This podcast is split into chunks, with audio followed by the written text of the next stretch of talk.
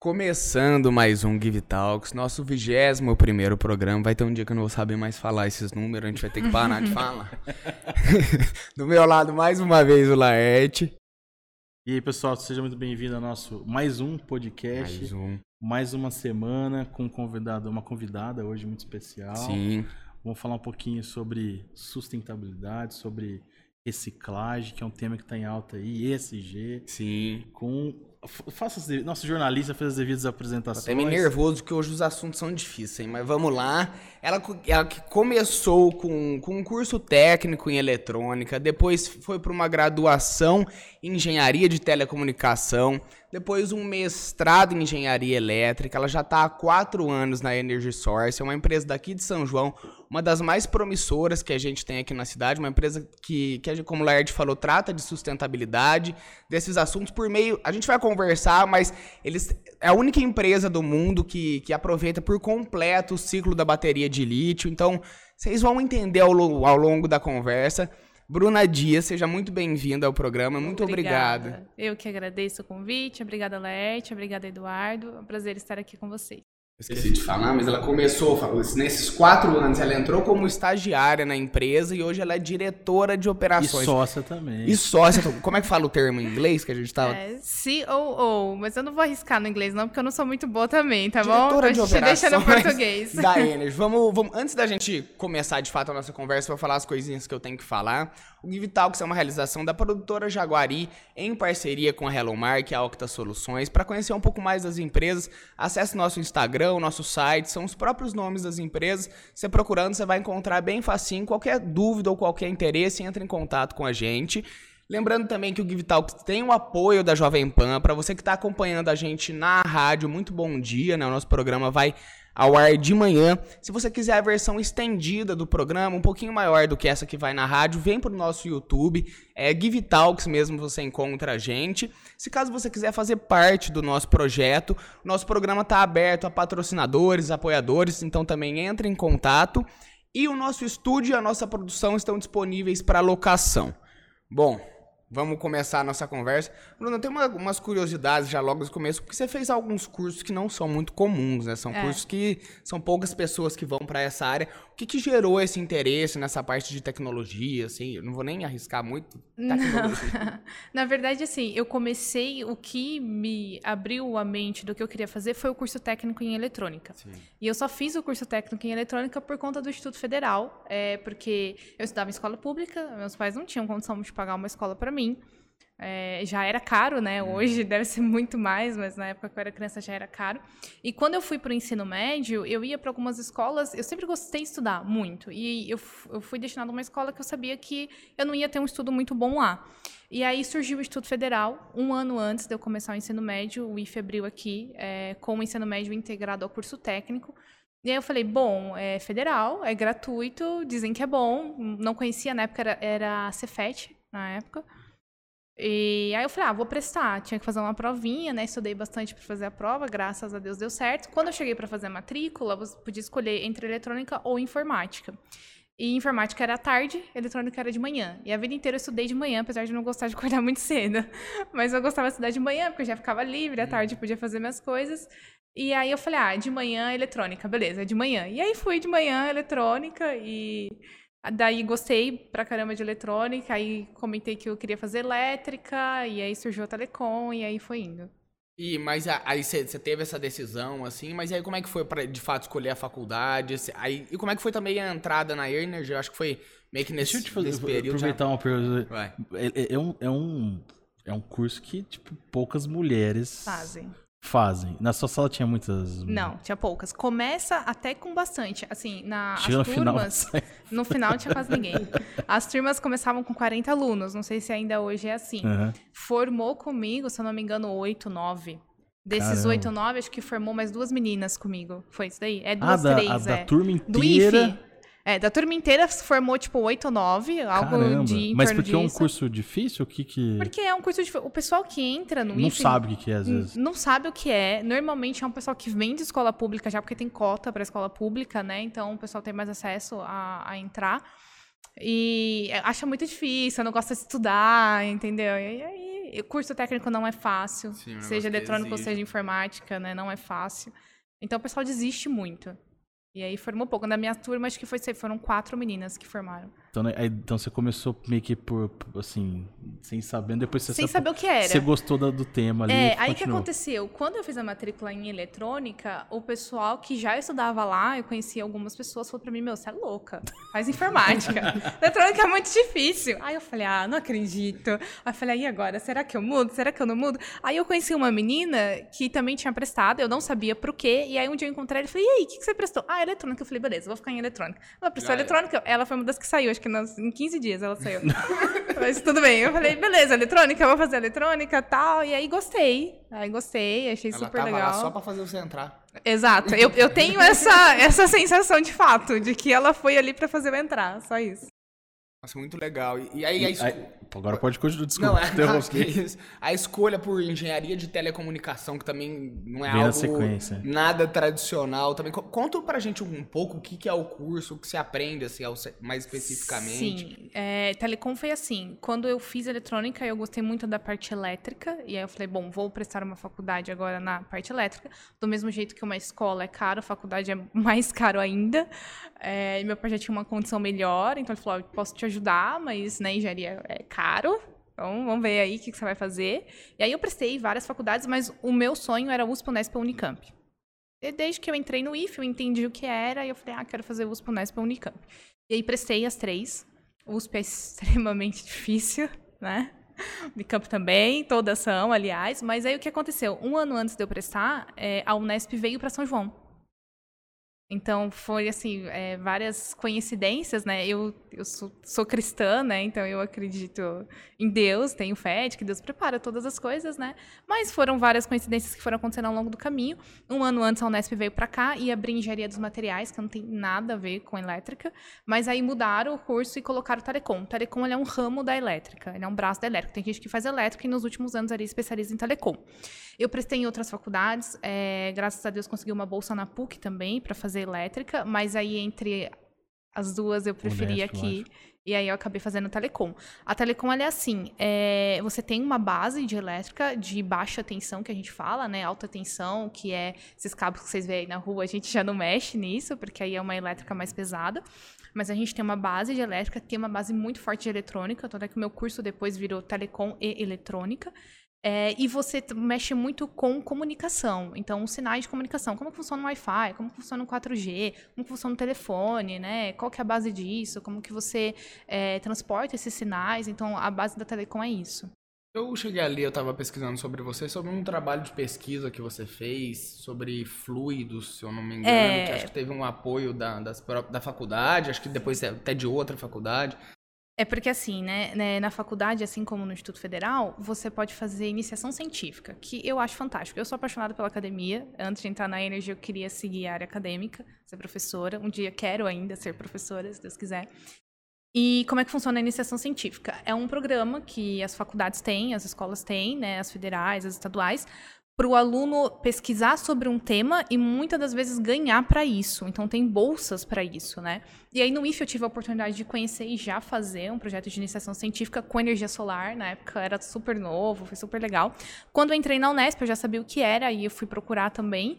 É, e aí tinha uma bolsa na área de mecânica dos fluidos, tinha nada a ver com telecom. É, mas tinha, ia ganhar, né? Eu, eu, eu estudava em período integral, entrava 8 horas da manhã, saía às 6 horas da tarde. Então eu não pagava nada na faculdade, mas, né, eu ia pra faculdade de moto, eu tinha gasolina, tinha coisinhas ali para pagar. E aí tinha uma bolsa já que estava aprovado que era da própria Unesp, da Pró-Reitoria de Pesquisa da Unesp. E aí conversei com o professor, deu certo, me selecionou, eu comecei a trabalhar. Eu estudava uma bolha que, forma, que forma na asa do avião, quando o avião tá, tá voando, e aí essa bolha sofre algumas instabilidades, essas instabilidades geram turbulências. E aí eu, eu fiz esse mesmo trabalho por três anos, aí entrou a FAPESP, que é a Fundação de Amparo à Pesquisa do Estado de São Paulo, que aí entrou com uma bolsa também.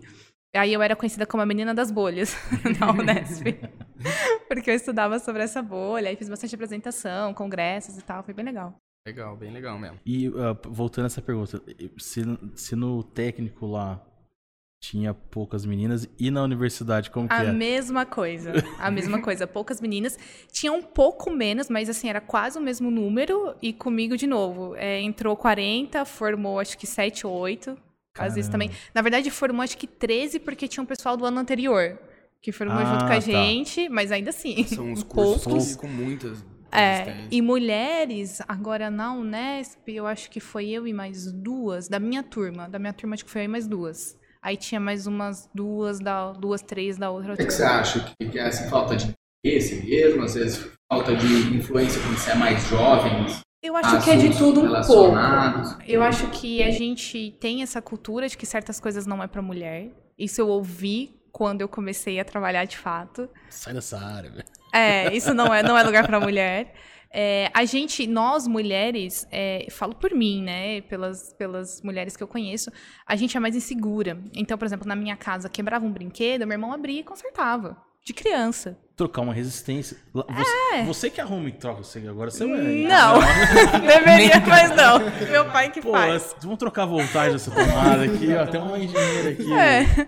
Meu pai sabe mexer com isso, Uhum. né? É, Não, não tem formação na área, mas sabe mexer, então ele que faz tudo em casa. Mas a gente não é incentivado, né? Então, eu, eu- por exemplo, meu irmão sabe porque meu pai já ensinou. Agora, você nunca vai pra sua filha, você tem filha, Mas você pegar é, sua mas- filha e é, ensinar ela a fazer isso? Vai que- trocar resistência. Eu acho que é, eu, eu não não é nem por. Eu acho que às vezes. é, na minha opinião, tá, gente? Sim, Desculpa sim. aí. Eu acho que nem questão de preconceito, mas questão Não, de zelo, cuidar. Pô, Exato. eu vou- eu- se eu tiver que pedir ajuda numa situação, vamos supor que é arriscado, Não, é, tomar eu choque. Você vai eu chamar vou seu chamar meu filho. filho. É. Vai você, mulher. Vai dar risada agora, a gente vai ficar com pena. Que, É. Nossa, tadinho. Mas é isso mesmo. pequenininha aqui, né? Sim, é isso não, mesmo. faz sentido. É isso mesmo. Então a gente não tem essa influência, né? Então acho que Uhum. por isso que é uma área tão desconhecida pelas mulheres. Legal. Mas é interessante que, por exemplo, o pessoal às vezes liga, né? Não sei. Talvez por falta de conhecimento, que engenharia é aquela coisa pesada, aquela coisa arriscada. Mas, por exemplo, o, o trabalho que você desempenha, não lógico, Uhum. tudo tem seus riscos e tal. Mas é um negócio muito legal. Você, É, a- não tem altos riscos, né? Sim. É. Porque não é essa, não é essa ele- é alta eletricidade que a gente Isso. fala, né? Não, não tem, então não tem esse alto risco de fato, o trabalho que eu faço. Uhum. É, mas engenharia em si, se você pegar todas as engenharias, o pessoal brinca que engenharia de produção é de mulher, né? Tirando engenharia de produção, todas as outras, a maioria é homem, né? Mas eu eu acho que é uma coisa da, da própria natureza, não sei. Sim, não... Influência, cultura, natureza. Deve ser tanta coisa também, né? Não dá pra gente... Acho que envolve tudo um pouco. Mas é um desafio. Imagina ela no meio de um- uma Sim, situação demais. nova. É. Você so- sofreu um pouquinho de preconceito? Sim, mas aí tem uma questão que eu acho muito legal, que é assim, é o posicionamento. Você tem que saber se posicionar. Apesar eh, de eu nunca ter sido incentivada a fazer esse tipo de coisa, eu tenho mais dois irmãos, né? Um do meio, que tem quase a minha idade, e uma caçulinha, que é uma menina. E eu sou mais velha, né? O meu pai sempre me tratou igual do meu irmão. Sempre. Até certo ponto, né? Até namorar, até chegar tarde em casa, mas antes disso, assim, ele sempre me tratou igual. E ele sempre me criou, assim, pra ser muito independente. Pra ser muito, sabe? Então, tipo assim, nunca- na minha casa nunca teve, ah, não, você é mulher, você não sabe. Eu, eu já vi isso acontecer em, em outras casas, que é um absurdo, né? Mas, enfim. Na minha casa nunca teve isso. Então, quando eu comecei a faculdade, é, tem números, preconceitos, só que assim, eu sempre me posicionei, nunca liguei, então as pessoas sempre me respeitaram. Então, não, E- nunca e tive olha, problema eu, com eu- isso. Eu conheço a Bruna já faz um tempinho já. Ela é, ela é assim, ó, toda. Parece uma, uma bonequinha de porcelana, assim. meiguinha, assim. Mas, mas Quando assim, mas ela tem precisa. uma autoridade. É uma coisa que eu fiquei surpresa. Até você tem o dom pra dar aula mesmo. Ah, eu Lá atrás, quando a gente tava conversando sobre alguma questão de processo, ela vinha com tanto cuidado, carinho, não é assim, e, e, tipo, numa linguagem democrática, porque, meu, você vai falar de engenharia, de outras coisas, É, não pô, dá, né? e aí ela, eu acho que essa questão, essa questão de você conhecendo seu posicionamento, você não precisa na- ser na força, não, porque é assim, não. Ela conquista, por, por- sabe, por toda essa competência. Pela capacidade Eu- Não, é técnica. fantástico. Você, você, você, eu, eu conversei um pouquinho, até foi- dá pra ver. Parece que quem olha assim fala assim, ah, ela é pequenininha, mas sabe muito, cara, sabe muito. Não, imagina. Mas isso que você falou é de fato, eu gosto, assim, eu acho que a gente não precisa provar nada pra ninguém é, falando ou brigando, é o fazer. Eu já vi meninas, é, na Unesp também tem engenharia aeronáutica, eu já vi meninas que é, os caras, não, você é mulher, não entra no grupo, entendeu? Aí a menina sai chorando e tal, o que eu super entendo, eu super entendo ela, mas eu acho que é uma questão de posicionamento, saber se posicionar sabe para que, que você tá lá, capacidade todo mundo tem igual. E daí você assim consegue vai. levar bem. Certinho. Vamos entrar na parte da, da Energy. É que você entrou, acho que você estava na faculdade, co- como é que Sim. foi? E eu queria que você comentasse um pouquinho, então, dessa entrada, assim, como é que foi, e comentasse também um pouco da evolução, da sua evolução dentro da empresa, acompanhando também a evolução. Eu acho que antes de ir para essa pergunta, pro pessoal que, que não viu o outro podcast, eu acho que a gente pode falar o que é a Energy, para quem não conhece, eu dei uma resumida no começo, mas o que é e depois como começou a sua relação. A Energy é uma empresa que trabalha com reuso e reciclagem de baterias de lítio. Então a gente pega algo que era sucata de bateria e transforma num novo produto, seja num reuso, numa nova bateria, ou seja na reciclagem, que aí sai em forma dos metais que ali compõem a bateria, né? Então basicamente é isso que a gente faz. E é aí que a gente entrou na questão de sustentabilidade, de ciclo fechado, porque nós começamos com o reuso, Fizemos a reciclagem no meio do caminho e aí a gente fecha totalmente o ciclo é, da vida útil da bateria. Então você pega, por exemplo, tem as câmeras aqui. Ah, talvez alguma delas tenha alguma bateria para aguentar alguma coisa, né? Na hora que acabar a energia e tal. É, essa bateria, quando ela acabar, você vai descartar. Aonde? Tem que estar no lugar certo para descartar. O que, que vai acontecer com ela? Antes, normalmente, o processo normal era, era queimar. Queimar, extrai ali o que sobra, reaproveita, sei lá, 30%, às vezes nem isso, e acabou. A gente não. Essa bateria vem pra gente hoje. A gente tem um algoritmo que a gente consegue detectar a vida útil dessa bateria, porque muitas vezes são baterias boas, que foram pouquíssimas vezes usadas. Às vezes quebram o equipamento. E a bateria tá lá, boa. Então a gente consegue detectar se a bateria tem uma vida útil boa, a gente reaplica ela. Então cria um novo produto, uma nova bateria com ela. Se não, ela vai para reciclagem. Aí a gente recicla e extrai os metais preciosos. A nossa taxa de aproveitamento é maior do que 85%, falando do, como um todo, né? Do processo de reciclagem. E quando a bateria vai para o reuso, depois ela volta também para a gente reciclar. E aí, por isso que é o ciclo fechado. Porque você pega, é, você usa, reusa, recicla, e aí os metais voltam à, à sua origem você não precisa extrair. Você usa ele de novo na cadeia. Então, é basicamente Doideira. isso que a Energy e- faz. Esse aproveitamento de 80. 80 É mais de 85%. Mas isso é um- uma, é- foi, foi vocês que desenvolveram essa tecnologia ou não? Sim, na verdade é assim, ó. A gente, é, quem criou o reuso foi a própria Energy, né? O Peter junto com o David lá, que fizeram os primeiros, é, primeiros testes, seleção, e a gente foi aprimorando isso. A reciclagem nós fizemos juntos com a Unesp. Quando eu entrei, eu trouxe a Unesp junto, porque tinha um desafio lá de reciclar, e eu conheci o pessoal da química da Unesp, e aí a gente começou a pesquisar, isso gerou uma patente e tal. E aí, é, quando a gente foi escalar o processo, não tinha muita escala, porque até então era nível de laboratório, né? Então a gente foi, foi modificando e alterando o processo para conseguir escalar. E aí hoje a gente faz parte desse processo dentro da Energy e parte desse processo fora da Energy. Por quê? para você finalizar e o metal voltar à sua origem, você precisa de uma planta química. Uma planta química não é brincadeira. São reatores gigantescos, são coisas assim absurdas. Então a gente faz até um processo que a gente tem o óxido, então óxido de lítio, óxido de cobalto, óxido de manganês, óxido de níquel, e aí esse óxido vai para a indústria química, que é uma parceira nossa, e lá tem o refino. Então aí o cobalto volta a ser cobalto, o níquel volta a ser níquel e aí por diante. E em relação ao, ao que deixa de ser danoso, assim, pra, pra natureza, vamos supor, é, o que vocês fazem, o que deixa de acontecer com o que vocês fazem? A cada uma tonelada de baterias que a gente recicla, a gente deixa de emitir 4 toneladas de carbono no meio ambiente. Então a gente consegue gerar crédito de carbono. Agora a gente está certificando todo o processo, porque essa eficiência a gente mede ao longo da, da- de todo o processo. Né? Então o que entra, o que sai, você consegue medir tudo que é reaproveitado. É, agora a gente está contratando uma empresa especializada em crédito de carbono. Ela está fazendo toda a avaliação de ciclo de vida do produto, da bateria, e aí ela consegue certificar a gente e de fato a gente consegue comercializar o crédito de carbono. Então, a cada uma tonelada de baterias que eu reciclo, se eu estou reciclando uma bateria para a empresa X, eu posso ir lá e vender meus créditos de carbono para essa mesma empresa ou para outra empresa, entendeu? Caramba. É, Ah, isso é bem louco. legal. É, bem essa- interessante. Essa parte eu lembro do David comentar um pouquinho com a gente. Falei, "Val, tanto que. É muito legal, tipo, saber o. isso ia dar de merda. Né? é, porque e hoje existem programas, né, é, que falam sobre a própria a nossa vida pessoal, né? Então, como você pode gerar menos gases poluentes na atmosfera e tal. E a mesma, das mesmas empresas, da mesma forma, elas que não que geram muitos gases, elas compram de outras empresas, né, uhum. para poder equilibrar. Então, é bem legal. E como começou a sua relação com a Energy? Como que foi para você entrar? E como é que foi essa evolução toda de estagiária para hoje essas letrinhas que a gente não sabe, que é diretor é. de operações? é um desafio. foi um desafio. É...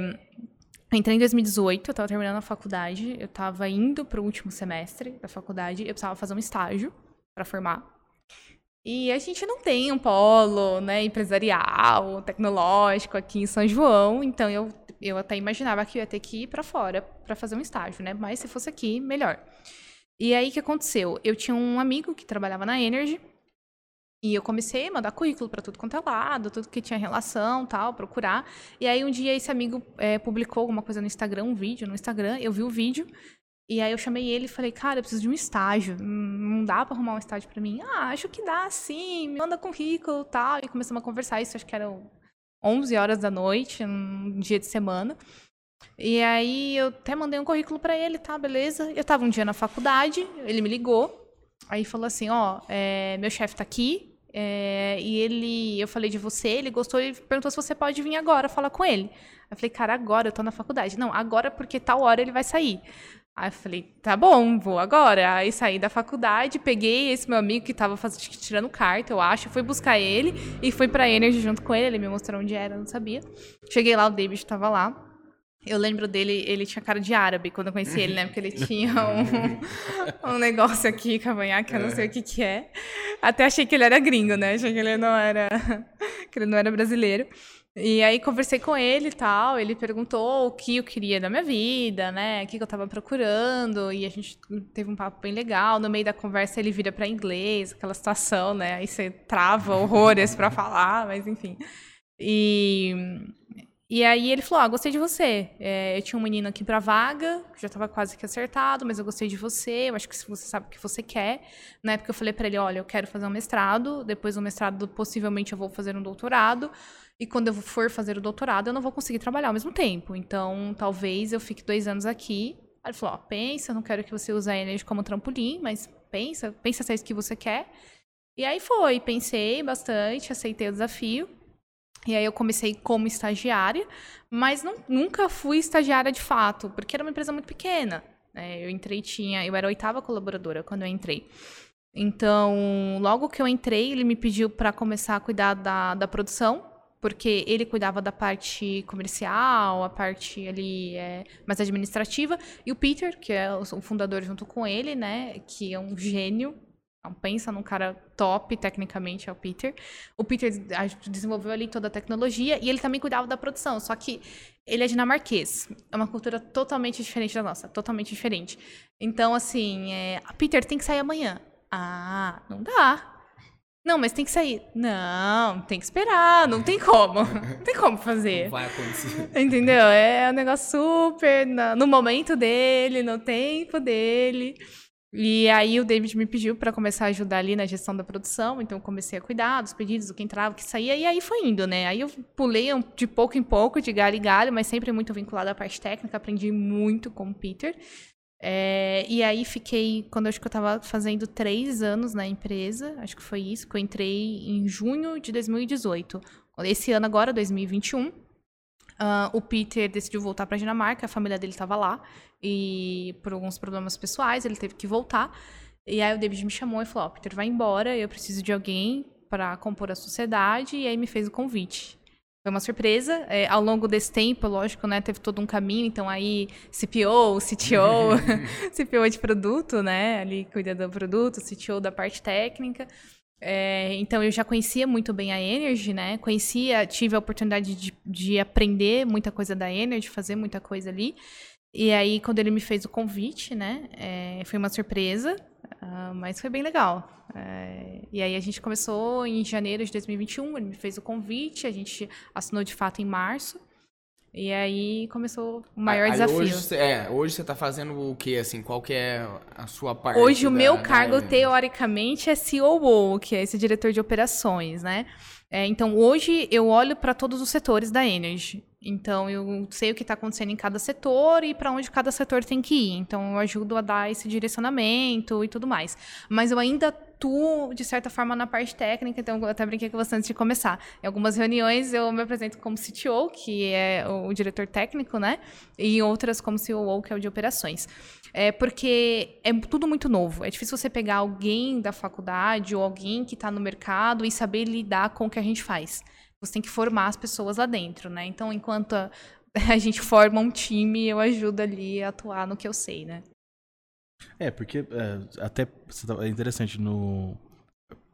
É, reciclagem de bateria primeiro no Brasil? É isso? É, na América Latina. Na América Latina. Então, pra você ver, imagina, chega.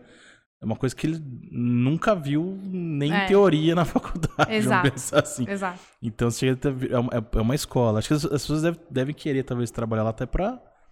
É, pra- assim, É um. Enfim. Mas pode falar. É, o pessoal que, que é bem técnico, assim, eles curtem muito porque é um aprendizado fantástico, né? E Bem prático, porque É pelo que a gente vê de você, do David também, quando ele falava, sabe? Lá vocês dão meio que, ao mesmo tempo que sabem controlar o, o que é, a maneira que se deve fazer, muita autonomia também pra. Sim. Tem que ser, né? Porque é algo novo, é, tem, tem, são conhecimentos muito específicos. Lógico que os profissionais lá têm uma bagagem, né, boa. Mas se a gente não der essa autonomia, a gente não consegue olhar tudo, né? A Energy hoje está com quase 80 colaboradores. Como é que você vai olhar tudo? Não tem como, né? Então tem, a gente tem os heads de operações, né? Que são os líderes. E aí cada líder atua no seu setor, cada líder tem autonomia no seu setor, e a gente só vai ajudando ali a direcionar e conduzir e tudo mais. E em relação. Você quer Não, colocar alguma coisa? Em relação à evolução da Energy agora. Quando, quando você entrou como estagiária, quando você falou que era. É, eu fui oitava. Oitava colaboradora e agora você tá falando de 80. Como é que foi esse período? Assim, como é que tá hoje também, assim, a estrutura da empresa? É algo muito incrível, né? Eu, particularmente, não conhecia o universo de startup. É, o David também no começo não conhecia, né? É, e a startup é isso, é algo, é um crescimento exponencial. Isso tem hora que é bom, tem hora que não é tão bom assim, é, porque quando você cresce muito, não dá tempo de você organizar. Então, primeiro você cresce, depois você começa a organizar. Então a gente brinca que tem as dores do crescimento, né? É, e de fato, tem vários problemas que surgem desse crescimento, mas a- o universo da startup é fascinante, porque a gente conversa com empresas muito grandes, as automotivas, por exemplo, que a gente trabalha hoje, BMW, Renault, a Audi, Toyota, a gente fez uma reunião de manhã com a Toyota.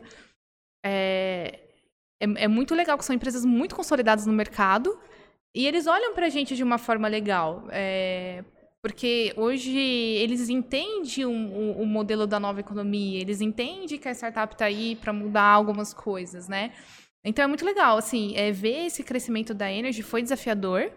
Muitas vezes a gente acha que né, não vai dar certo, que, poxa, não vai rolar, acontece N problemas no meio do caminho, mas pra gente que tá lá, acaba sendo uma coisa natural. Eu tava conversando isso com o David esses dias. A gente fica tão focado no que a gente tá fazendo ali, no dia a dia, que às vezes a gente não para pra respirar e falar, uau, olha tudo que aconteceu, né? É o que você falou. Eu nunca tinha pensado isso. Eu entrei, tinha 80, 8, hoje tem 80. Poxa, 10 vezes mais. Eu nunca tinha parado pra pensar nisso. Porque a gente tá tão focado ali que acaba sendo algo natural ver isso acontecer, né? Mas foi, assim, é, aprendi muito e uma das coisas que a gente sempre fala lá, para a empresa es- crescer exponencialmente, quem está à frente da empresa precisa crescer exponencialmente também. Então, eu aprendi muito com esse crescimento da Energy. É, o, eu vejo essas empresas, por exemplo, que nem BMW, Audi e tal, elas são interessadas porque, é, pensa, é um problema pra eles, vamos falar assim, que hoje já, já, vamos falar assim, os carros elétricos híbridos já estão aí, né? Uhum. E a tendência é só aumentar. aumentar. E aí, e essas baterias, pra onde que vão? É, eles mandam para Europa, né? É. Não, e é um problema também, porque imagina, vai, vai pra. Uh, função queima, queima, né? Vai pra aterro, enfim, vira. É, o que acontece é assim, né? Tem empresas que fazem o processo por hidrometalurgia, que é o nosso processo. É, aí tem N tipos de hidrometalurgia, N tipos de, de eficiência, mas esses processos, eles não são feitos na América Latina, eles são feitos na Europa. Então, você pega a BMW, a sede é na Alemanha, então manda para Alemanha. Renault, a sede é na França, manda para França. Toyota, Japão, e assim sucessivamente. Você imagina o custo É uma bateria que é super pesada de um carro, mandar para um país muito longe e pagar para fazer a reciclagem. É, descaracterização também, que acho que tem até isso também. Isso, descaracteriza e recicla, né? Então são custos absurdos. Altíssimo. Pelo que eu entendi, no, lá, lá eles não têm ainda isso de, de fazer o ciclo por completo. Eles fazem meio que um outro esquema ou eles já estão mudando isso? Assim? Tem empresas no mundo inteiro que fazem reuso e tem empresas no mundo inteiro que fazem reciclagem, mas nunca as duas coisas. Então, as duas coisas a gente tem a satisfação. Não, pô. É. A não ser a Energy, as duas coisas nós temos a satisfação de dizer que somos a única empresa no mundo que fazemos, o reuso e a reciclagem. Então, todas as montadoras que a gente conversou até hoje, eles ficam muito interessados no reuso, porque é uma coisa que não tem nem na sede. Então, isso é bem legal. Porque antes de você reciclar, você pode reutilizar, né? Ainda mais veículo elétrico. As baterias do veículo elétrico dão um reuso, assim, fantástico. Então, eles ficam muito interessados nisso, nesse reuso. Eu não sei se tem a ver. Você tá falando na coisa nada a ver, mas aquilo de Second Life, First Life, é, é- é sobre isso, assim? É. Você pode explicar um pouquinho pra gente Sim. o que seria essa... O second life que a gente chama é a segunda vida, é o reuso. First life é a primeira vida. Então, por exemplo, a garrafa, né? É, eu posso dizer que essa é a primeira vida dela. É uma garrafa que foi feita ali no processo industrial. A hora que a gente terminar de tomar água e se a gente reciclar, é, destinar ela corretamente, ela vai ser reciclada. E aí vai, vai gerar um plástico de segundo uso. É o que a gente, a gente dentro da Energy chama de second life, né? É, então, é- esse é o segundo uso. E é isso que a gente faz com a bateria. A gente faz baterias Second Life. Já produzimos baterias First Life também, que vão voltar para reciclagem, mas o nosso foco está na Second Life. Muito bom. Posso Pode. continuar? Eu queria agora falar de uma maneira um pouquinho mais geral, assim. Eu queria saber como que é trabalhar com energia renovável no Brasil, assim, sabe? Vocês recebem algum tipo de incentivo? Como isso fun- ou algum é, mais burocrático ainda? Como que funciona isso? É muito novo, né? É, a gente vê, quando a gente fala em energia renovável, todo mundo pensa em painel solar. Né? É o que Então, assim, para a energia solar tem alguns incentivos. Saiu recentemente, é, recentemente redução de imposto de importação, essas coisas. Agora, no nosso setor em específico, até tem algumas linhas de fomento do governo, mas até hoje a gente não usou nenhuma porque é extremamente burocrático. A gente também não parou para ir lá e ficar atrás pesquisando. Então, hoje a gente não usa de nenhum benefício, mas recentemente foi assinada uma lei aí é, para falar sobre 诶、é, não foi sobre reuso, mas foi sobre destinação, eu acho, destinação de resíduo, alguma coisa assim, é a lei dos resíduos. É, então tá começando a se falar, mas se tratando de resíduo, a bateria que a gente trabalha, a gente enxerga ela como um novo produto, mas o mercado enxerga ela como um resíduo. Se tratando de resíduo, é muito difícil. Para você movimentar essas baterias, você precisa da documentação certa, você tem que é, ter o órgão regulamentador certo, que é a CETESB, e aí tem um negocinho lá que eles chamam de cadre, que é para você movimentar resíduo de uma empresa para outra, tem que ter um caminhão específico, o motorista tem que ter um curso específico, tem um documento que chama de MTR, que é a tramitação de resíduo no território brasileiro. Então tem tudo isso. E aí é uma burocracia sem fim para você tirar a sucata de bateria de um lugar e levar para outro lugar. Mas é algo que ser útil ainda, né? Tipo, É, hoje é bem complicado. Eles dificultam o facilitador. Ah, mas é, mas é, tem um propósito, por causa de, de, de acidentes, né? É, porque é um resíduo perigoso. É um res- né? Porque pode contaminar o meio ambiente. É, Tem a parte elétrica também, porque pode pegar fogo. Teve É. gente que propôs fogo em navio com bateria. Então, pode pegar fogo. É, então, tem todas essas questões. Cuidado. É, e tem uma questão de você tirar resíduo de um estado para o outro, né? Então, você imagina, você pega estados mais ricos, pega todo o resíduo eletrônico ali e leva para um Leva estado mais pobre, entendeu? Vai fazer o quê com isso daí? Mas aí, é, é, de fato, é uma cultura que a gente tem que começar a implementar, né? Nós, Energy, temos que começar a olhar para isso e ajudar é, o governo a implementar isso. Ó, não, a gente trabalha com reuso, com reciclagem, Sim. então dá para se tratar de outra forma, mas tem que ser algo muito bem feito para não virar É, bagunça, tem né? esse problema. Assim. É, não, é bem complicado. Agora me fala uma coisa sobre. é, Vocês passaram por várias. Até assim, uma coisa que eu acho interessante salientar é essa relevância da Energy, assim, às vezes as pessoas, pô, empresa de São da Boa Vista e tal. Às vezes, eu até falo pro, dele, eu falo, pô, você tem que falar com uma linguagem mais simplificada, que, é, linguagem de startup. É. Né? Mas até para o pessoal entender, vocês passaram por várias rodadas de negócios e tal. Aí tem que fazer aquela apresentação que é o famoso pitch, pitch, etc. é. E aí, até ele falou, acho que vocês iam até passar por uma, acho que é a série A, né? Que é, Isso. mas explica pro pessoal que mais leigo, talvez, como que funciona, que a nossa professora... Nixe, não, né? Tá ainda não. Breve, Ainda não. Se você... ela, ela- mas o Gal- Fala isso que É, essa- vai começar como a que fun- porque assim é, a- até o pessoal eu achei que nem a- ela falou que é um desafio porque às vezes a- as startups elas não têm a capacidade de monetização tipo de gerar recursos Uhum. que- eu- apesar que a Energy eu, eu vejo que vocês vão lá fazem a bateria vende tal tal mas e aí esses recursos vêm através dessas, dessas rodadas Isso. mas explica pro pessoal como que funciona e, e a série A que talvez seria vai ser a Uhum. próxima talvez É, assim startup é um mundo muito único, né? É, eu tô aprendendo ainda, é, então tem, tem vários ícones aí que são feras, mas do que, um, um pouco do que a gente vive, né? A startup é uma empresa que trabalha com inovação, com tecnologia, faz algo disruptivo. Disruptivo é algo que é, você não vê por aí com certa frequência, né? Então, é algo disruptivo, inovador, diferente.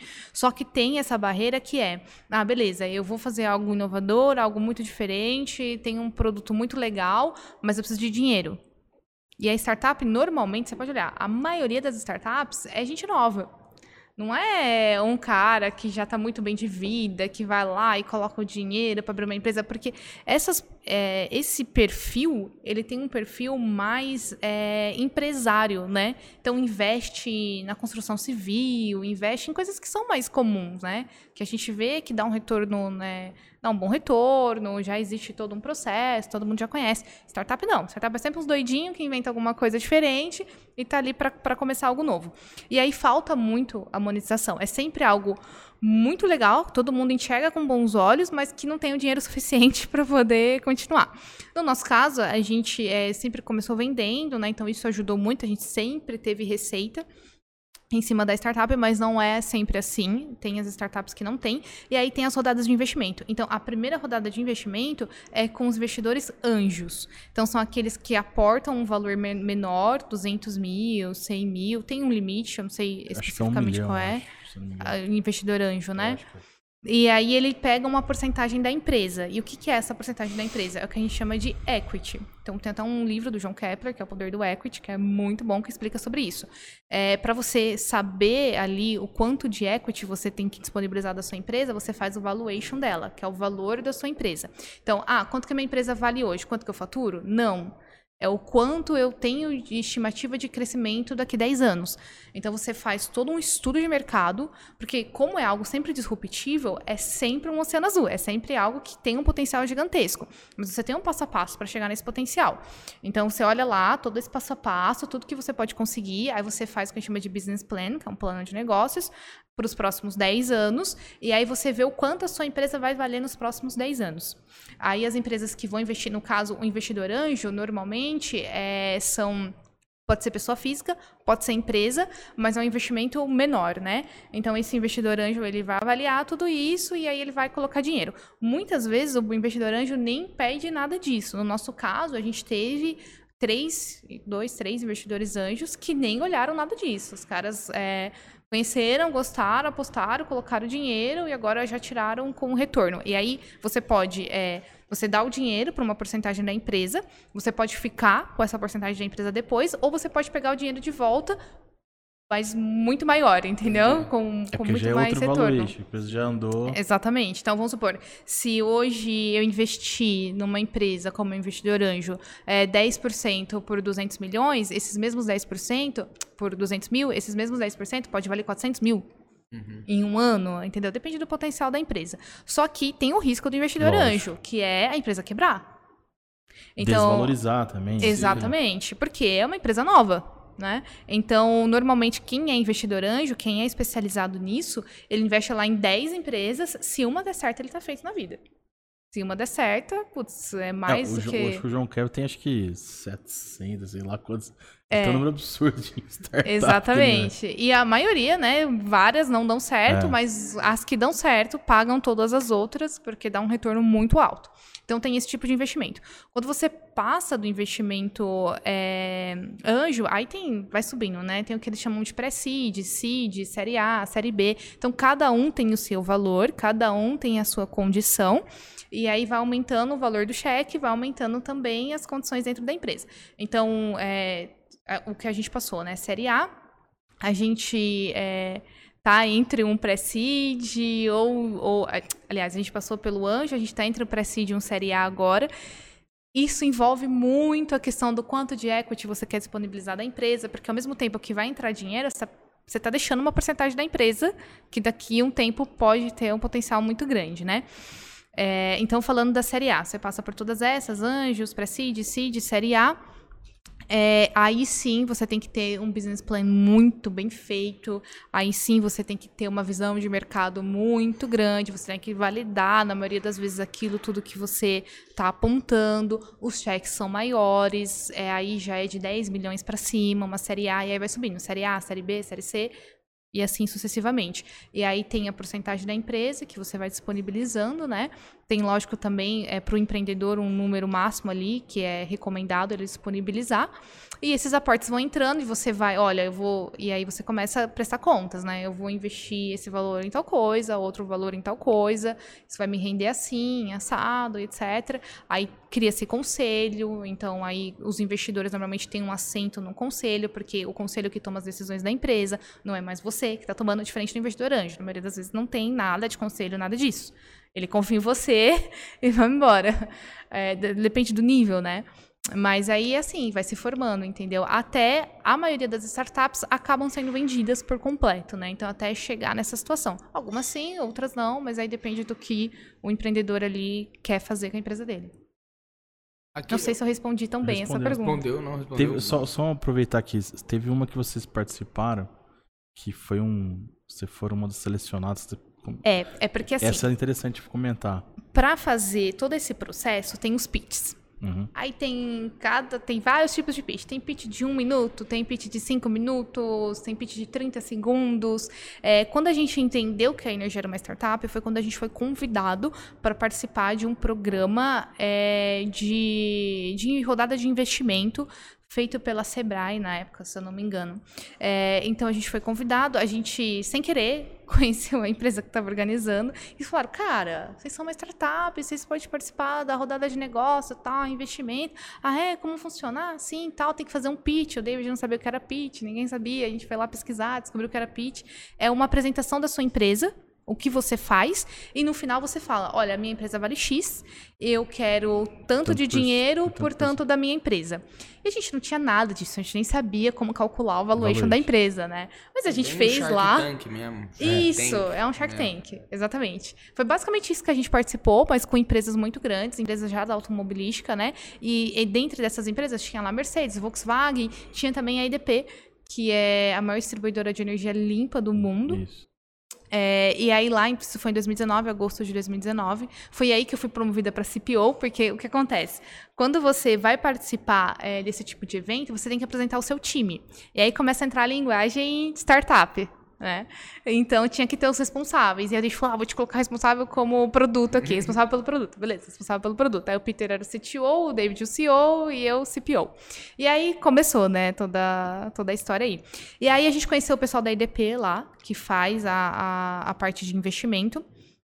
E de, dessa apresentação que a gente fez, é, eles convidaram a gente para participar de um programa que era o Business Start Acceleration, que era aceleração de, de empresas, né? De startups. E eram mais de 80, era mais... E agora? Eu não lembro o número. Quantas empresas eram? Acho que era 700 empresas em 80 países, alguma coisa assim. E a gente foi, ficou selecionado entre as nove é, startups mais inovadoras, mais tecnológicas do mundo. Então foi isso que a gente ganhou. Eles não ranquearam de uma nova, eles só deram um prêmio da primeiro, da primeiro colocado, mas a gente ficou entre as nove startups mais inovadoras do mundo, selecionadas do pela mundo. IDP. É, Aqui do São mundo. Jones. É isso aí. E aí era muito legal, porque a gente participava das reuniões, tudo em inglês tal, e o David, né, muitas vezes na sala dele, a gente ali em stand-by, no computador, né, para o que ele precisasse, foi bem, foi um aprendizado fantástico. E aí a gente começou a entender de fato o que era startup e conhecer esse universo todo. Maravilha. Bem legal mesmo. Eu queria até falar um pouquinho, não de startups no geral, mas desse mercado de vocês, assim. Eu queria saber como que você vê esse mercado hoje em dia, como é que você vê ele daqui a alguns anos. Você acha que ele tá aumentando? Eu acho que tem muita gente explorando, né, sabendo explorar mais essa área de sustentabilidade, assim. E eu queria que você comple- completasse falando um pouquinho também dessa área. É óbvio que, que a empresa ela tem a sustentabilidade como propósito até, mas falar como vocês lidam com isso, com essa parte da sustentabilidade dentro da empresa também, às vezes não só com a bateria, mas com, com as relações que vocês criam lá dentro, que eu sei que também é bastante interessante. Assim, eu acho que é uma tendência, é, hoje até virou moda, né, o que é bom, porque é moda pro bem, isso é legal. Então, acho que é uma tendência, sim, as empresas olharem para isso, é, para essa parte de sustentabilidade, reuso, reciclagem. É, a maioria das empresas hoje estão sendo obrigadas a olhar para isso, porque estão sendo cobradas por isso. Então, acho que daqui a um tempo isso vai ser muito forte, até culturalmente, né? No, no nosso, no nosso país. E lá dentro da Energy, a gente não lida só isso como em forma do nosso produto, né? Em forma do que a gente faz. Então, a gente tem tá lá implementando a ISO 14001, que é ambiental. Então, a gente tem os lixos, que são separados, cada lixo tem ali a sua destinação. A gente tem os processos é, que são feitos pensando em diminuir, tem algumas metas é, que a gente chama do SGQ, né, que é reduzir porcentagem de papel em tanto por cento, reduzir o consumo de energia em tanto por ce- por cento, e aí a gente trabalha nisso e para conscientizar também a, a nossa equipe, todo mundo, produção, né, administrativo, a a trabalhar nesse sentido, né? Sempre pensando na redução. Isso é muito legal porque o pessoal leva de dentro da Energy para casa. Então, muita gente, né? A gente faz treinamento lá da ISO 14001. Muita gente fala assim: ah, eu nem sabia como que era reciclar o lixo que a gente gera dentro de casa. Hoje eu já faço. É, então, assim, a gente colabora nesse sentido, mas é uma coisa que ainda está nascendo dentro da Energy, porque a Energy não, come não começou pensando na sustentabilidade. Começou pensando no reuso de bateria e tal, e aí a gente descobriu esse universo e hoje a gente olhou e falou: Uau, vamos pensar agora na sustentabilidade. Por exemplo, a gente tem dois veículos da empresa que a gente usa lá, né, pra, no dia a dia da empresa, são a combustão. Aí esse ano a gente falou, cara, tem que ter um elétrico. A gente trabalha tanto com isso, né? Olha o tanto que a gente está poluindo aí o meio ambiente. Então agora a gente vai trocar um dos veículos para elétrico. Então a gente está começando a implementar é, ações para trabalhar como um todo, né, na Como é sustentabilidade. chama aquele certificado que a gente comentou, que, que inclusive a BMW, a Renault cobram quando. De destinação final, certificado de destinação final. Eu acho que é que, que meio que cobra, é uma exig- exigência em relação. Quando eles fornecem a bateria para a gente, então hoje a gente é, faz a destinação das baterias de lítio do grupo BMW Brasil, do, do grupo BMW, do, do grupo Renault ah, Brasil ah, e estamos começando com outras montadoras. Quando a bateria entra, tem que ter toda uma rastreabilidade dela. Então, se vai para o reuso, a gente tem que falar onde está. E por conta disso, é, isso na verdade impulsionou. A gente já tinha a ideia de fazer a bateria como serviço, que a gente chama de BAS. É, então, isso impulsionou o- a bateria como serviço, porque a gente não pode vender. Se eu vender a bateria para você, o que que você vai fazer com ela depois? Não consegue rastrear, né? Não sei. Então, se eu alugo, se eu coloco, se eu coloco um serviço, né, ela como um serviço, eu tenho ela de volta e aí depois eu reciclo. E quando eu reciclo, eu gero um certificado de destinação final para a montadora, para falar, ó, essa bateria entrou, aconteceu isso, isso e isso, agora ela foi reciclada. Ponto. Então tem que ter toda esse, essa rastreabilidade, né? Top. Eu- Não pode deixar. Pode falar, você quer- Não, não, pode falar. não pode deixar de falar de um evento aí muito importante que vocês A participaram. COP. Co- COP26, é COP isso? 26. Que que- mais uma coisa que tipo, as pessoas não sabem o que, que é isso. Não. Tra- traga a realidade, o que é COP26, para as pessoas entenderem. COP 26 era aquilo que estava passando no jornal ali em meados de setembro, eu acho, outubro, outubro na verdade, né?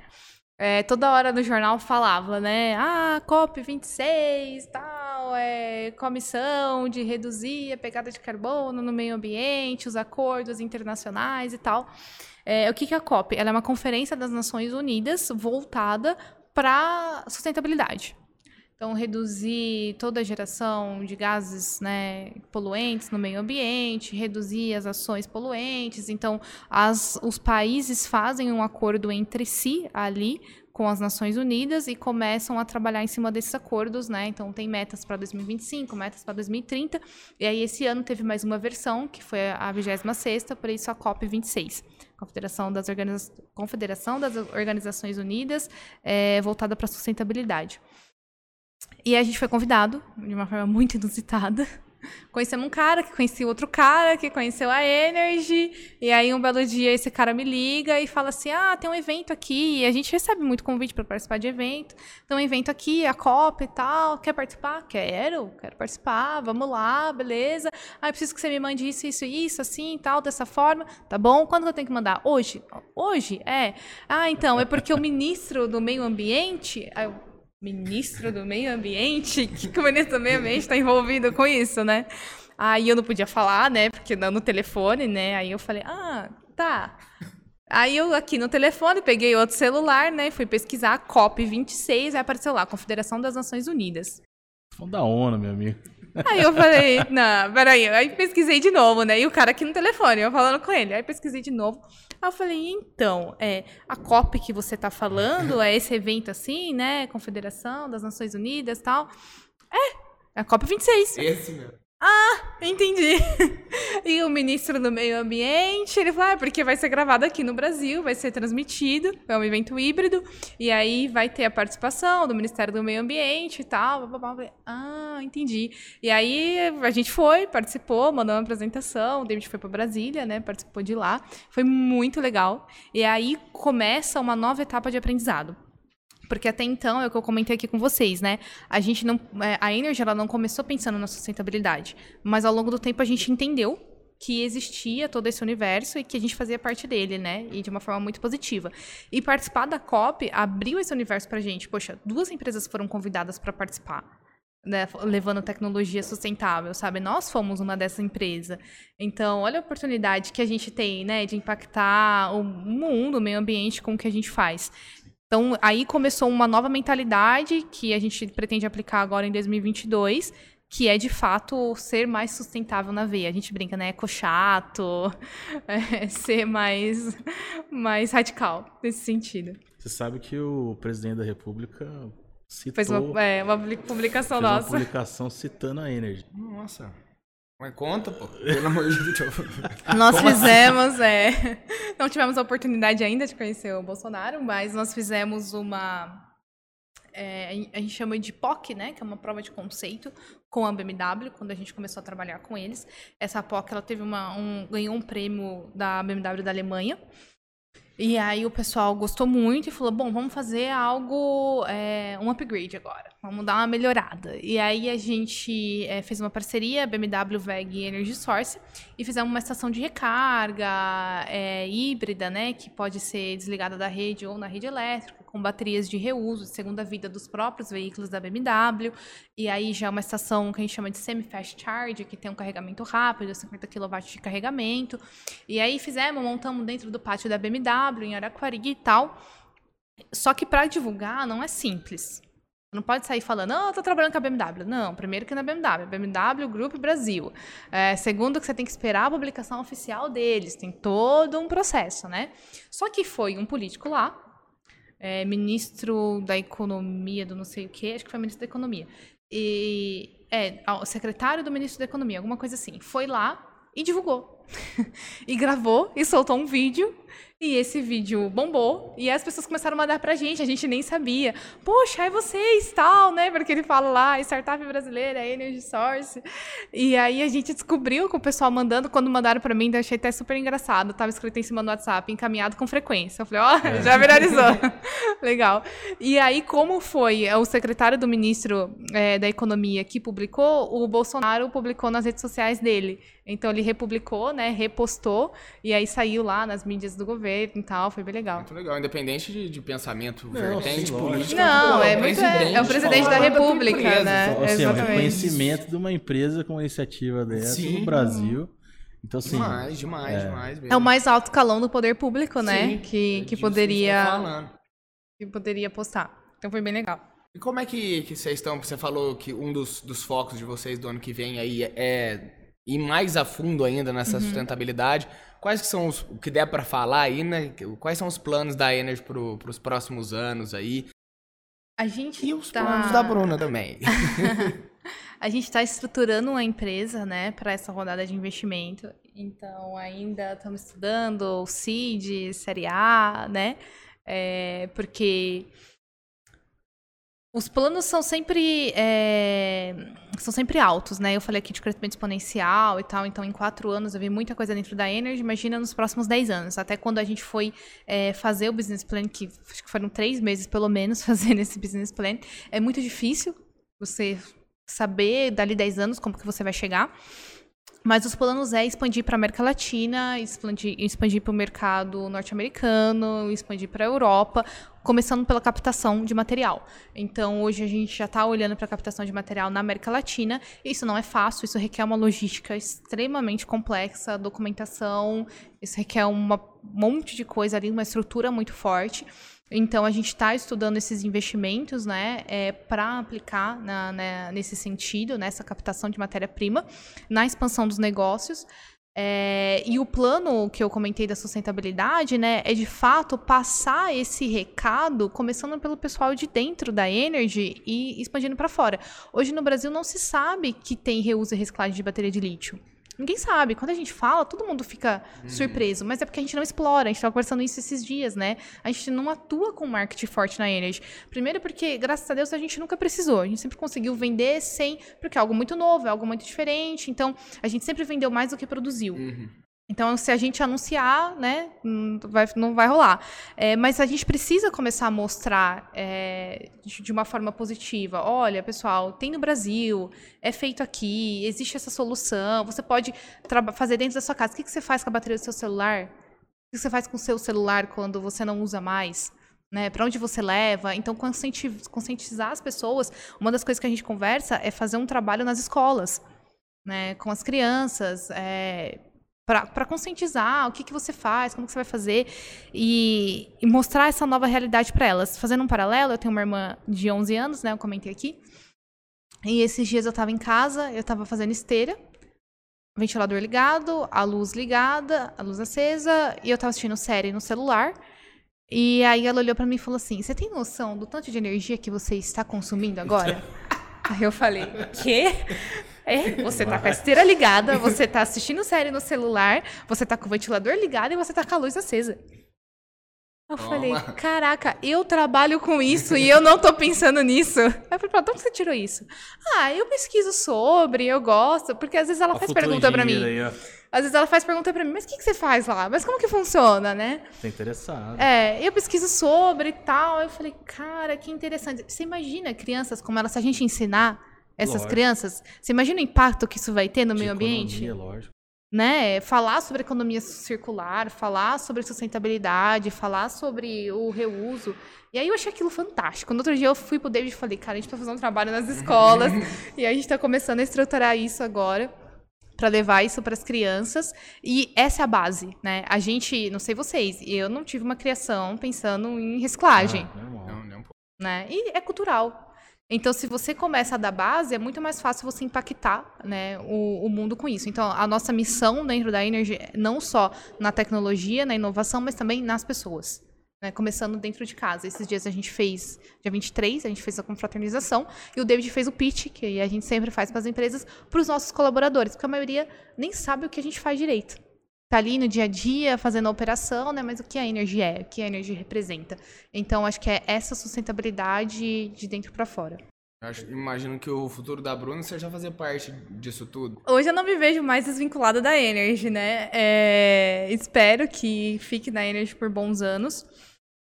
Sinceramente, é, eu não penso muito como vai ser daqui muito tempo, porque não dá tempo. Uhum. É a muito gente... rápido. é muito rápido.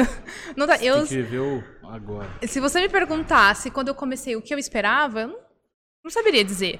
Eu esperava que seria um estágio, que talvez dali eu saísse para a área acadêmica ou não, mas eu não, nunca imaginei que ia ser esse caminho. Então eu não costumo pensar tanto assim, né, é, como vai ser, mas com certeza eu quero fazer parte de, dessa história. É uma história muito legal. Você já faz parte, né? É, sim, continuar fazendo parte. Tem uma história, história. começou lá, oitava colaboradora e sim. hoje é. sócia e. Diretora, diretora de, de operações. Vou arriscar, ó. Chefe Operation Officer. É. Tá? Meu inglês eu preciso melhorar, mas é, é quase isso. Um vamos, vamos. Gente, a gente vai pro intervalo. É, é só pra explicar pra onde faz intervalo rapidinho, mas tá bom. coisinha rápida. É quando voltar, já é mais pra, pra encerrar mesmo. Rapidinho, a gente já volta. Voltamos do nosso intervalo. A convidada de hoje é a Bruna Dias. Muito obrigado pela presença, Bruna. Dando continu continuidade, entrando também na parte final da nossa conversa, uma coisa que a gente passou aqui no intervalo que, eu, que eu, a gente achou interessante de trazer para o assunto é sobre o ESG. Isso. Explica para o pessoal o que, que eu achei que era, eu colocava, eu acreditava muito que era um certificado, mas explica certinho o que que é esse ESG.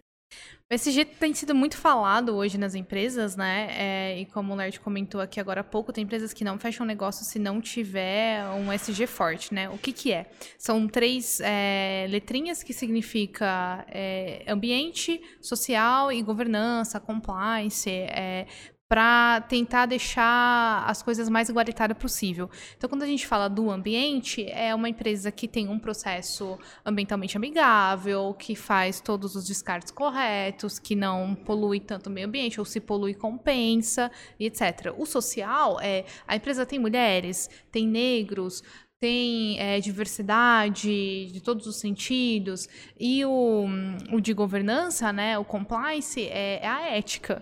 É, então, a gente cresceu no, mundo, né, que a gente sempre viu as empresas como, ah, é, é o QI, né, o que indica, é, faz, faz negócio porque tem interesse, porque recebe por fora. Então, tem toda uma questão de compliance também, de governança que, que ajuda nisso. Hoje tem sido muito falado o ESG, é, e as empresas estão implantando isso forçadamente. Tem empresas que eu conheço que é, só contratam estagiárias mulheres ou só contratam estagiários negros, por exemplo, para dar é, uma cota interna, que não é divulgada, obviamente, mas para ter essa diversidade dentro da empresa. Entendeu? E no nosso caso, né, a gente brinca que a Energy é ESG na veia, porque é meio ambiente, pô, a gente uhum. tem uma tecnologia sustentável, então isso a gente já faz é, social, a gente tem, se eu não me engano, são 13 cargos de liderança dentro da Energy. É, 10, salvo erro, são mulheres. Então a gente tem a mulherada lá domina bastante, né? É, e a parte de governança, compliance, a parte ética, é a parte dos contratos, não ter nada, né? Existe, na verdade, a gente precisa implantar também, é, acontecendo a rodada de investimento, tendo ali é, Auditorias, né? Isso, todos os padrões, né? Tem, tem auditoria financeira, tem auditoria jurídica e tal, mas aí se implementa conselho e uma das coisas que se implementa também é um setor só de governança, só para cuidar disso. Então, todos os contratos têm que passar por esse setor, é, tem toda uma avaliação, tem auditoria e tudo mais. É assim que funciona. É não é fácil, não. não é fácil, mas, não. Mas, é, mas então, é para você ver, futuro, né? Sim. É, tem essa questão de anticorrupção, mesmo que parece bobeira, mas no, me, no meio privado tem isso, existe. E a tendência é, não, então o SG veio para ficar. Às vezes o pessoal coloca como, como uma sigla, ah, eu aplico, mas pô, não é simples também assim, né? Você vê que é um. É, tem, é. Você vê, tem toda uma estrutura para você começar a dizer, não, eu realmente utilizo esses conceitos dentro do meu negócio. Mas se você começar é um a reparar, as grandes empresas, toda a publicação, a apresentação fala lá ESG. Começa a reparar que é. você vai ver. Porque hoje é algo necessário. Não, é, e, e eu, eu lembro do, do, David falando muito também, a gente vê que, que esses pontos comentados são, são muito fortes lá na, na Energy, desde o da, do ambiente interno até o produto uhum. que vocês entregam no final disso. Entrando agora para valer na, na pergunta final da nossa conversa, a pergunta que eu, que eu tinha separado era, você comentou, né, já, você está há quatro anos na Energy, antes disso todas essas suas formações, tudo que você fez. Bruno, eu queria saber como que é, você falou que não gosta muito de falar de futuro, mas eu vou trazer para o presente, então, como que é hoje, saber hoje mesmo que você que você está fazendo uma coisa, que você trabalha numa empresa que faz parte de, de coisas que, que estão acontecendo, mas que vão mudar coisas que vão acontecer daqui 50, 100 anos. Como que você se sente fazendo parte disso, assim? É gratificante. E mais do que gratificante, às vezes é assustador, porque a gente não tem noção da dimensão das coisas que a gente faz. Assim, é sobre ser gratificante, é gratificante porque é, não é só sustentabilidade, não é só é, ajudar o meio ambiente, mas é sobre pessoas. É um futuro melhor para todos nós e um presente melhor para todos nós. Uma coisa que a gente preza muito dentro da Energy é o convívio social, é o convívio entre as pessoas. E lá, graças a Deus, a gente tem a oportunidade de difundir isso. Então, a gente pega é, pessoas que muitas vezes entram lá doentes e a gente consegue, num convívio, ajudar. É, sabe, oferecer tratamento. Eu vou dar um, um exemplo aqui esses tempos atrás, é, um dos nossos colaboradores teve um problema e ele é, foi conversar com a gente é, sobre aquele problema e ali no meio da conversa ele expôs que quando criança ele foi diagnosticado com autismo, autismo e algumas outras é, algumas outras complicações ali, né, que vieram no meio do caminho. Isso atrapalha o convívio dele e não gosta de falar, né? Não quer se expor, tal. A gente reservou aquilo, mas a gente montou um grupo para ajudar ele internamente. Então tem três pessoas ali dentro da Energy que sabem disso e que ajudam ele a, a trabalhar nesse sentido. Ele já tem toda a medicação, ele já, já faz alguns tratamentos, mas a gente está ajudando ele dentro da empresa a se desenvolver.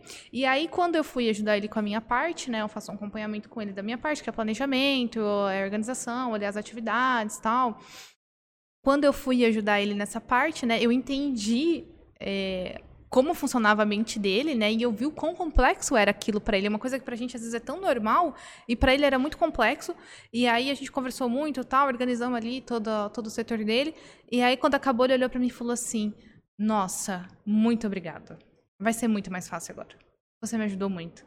Cara, isso é muito gratificante. Eu ter essa oportunidade de ir lá ajudar uma pessoa, sabe? Que, poxa, tá tendo dificuldade, tá passando por uma situação difícil. Isso não é só com quem tem autismo, tem outra N situações que acontece lá dentro da empresa. Então, acho que de uma forma geral é muito gratificante quando a gente lida com pessoas como pessoas e não como números. Então, isso é o mais gratificante para mim. E nos não vou falar dos bastidores, né? Mas além disso, tem ainda toda essa parte sustentável de você ajudar o meio ambiente, de você deixar um legado para uma geração futura, né? É melhorar o mundo em que a gente vive. Então, a palavra é, é gratificante. Muito bom. Você quer colocar mais alguma coisa? Não, eu queria agradecer, Bruna, de verdade, por você ter dedicado aqui. Eu sei que tua agenda é. Você vê que startup não tem. não sobra tempo pra. pra a gente nada. vai. Às, às vezes eu, eu mando o Douglas, eu uso o Douglas, o Douglas trabalha com você, o Disney, mandando mensagem que só vai responder depois de alguns dias. É. Porque assim, é, é, é tanta coisa. Eu falei assim, oh, tô, tô ocupado, tô em reunião. Tô em reunião. Eu falei assim, meu Deus, essa reunião de, das É, tem dia que é a agenda então, cheia. assim, eu, eu, eu, obrigado por ter disponibilizado um pouquinho do seu tempo e falar com a gente. Imagino que Muita gente aprendeu bastante. Aqui toda, toda a gente está aprendendo. Sim. Te agradecer então de verdade. E com certeza terão outras oportunidades para a gente voltar a falar de novo. A gente vai crescer bastante ainda. E aí lá na frente, você, e aí, vamos contar agora o que, que aconteceu de novo na, hum. nessa empresa. Certinho? O Bruno quer falar alguma coisa? Não, é, eu só queria agradecer também. Tem uma coisa que eu, que eu falei pro, pro David, que o Lard falando agora, acabei de lembrar, que foi meio que um lado profissional meu de, tipo, nossa, daqui 10 anos, quando eu ver essa entrevista, eu vou falar, nossa, eu entrevistei esse cara, sabe? Então, ah, então, tipo, legal. saber que eu também senti isso com, com você, sabe? Daqui, ver daqui um tempo, assim, o meu lado profissional mesmo, falando, nossa, muito feliz de ter passado por isso pelo menos de, de conhecer um uhum. pouquinho dela, do David também, da empresa de vocês aí. Muito sucesso para frente, muito Obrigada. obrigado pela presença. Eu que agradeço, agradeço pelo convite, espero ter contribuído é, com o programa de vocês, com o conhecimento. E as portas estão abertas, você não conhece a Energy, o Lert já conhece, mas quando você quiser ir visitar a gente, Obrigado. as portas estão abertas. É Obrigada. isso. Das considerações finais, o Give Talks é uma realização da produtora Jaguari em parceria com a Hello Mark, a Octa Soluções, é, e também com o apoio da Jovem Pan. Você que assistiu na rádio, muito obrigado pela presença também. Além disso, nosso estúdio está disponível para locação, nosso estúdio, a nossa produção, e a gente está aberto a parceiros, apoiadores. Caso você tenha interesse, entre em contato. Muito obrigado pela presença e até a semana que vem.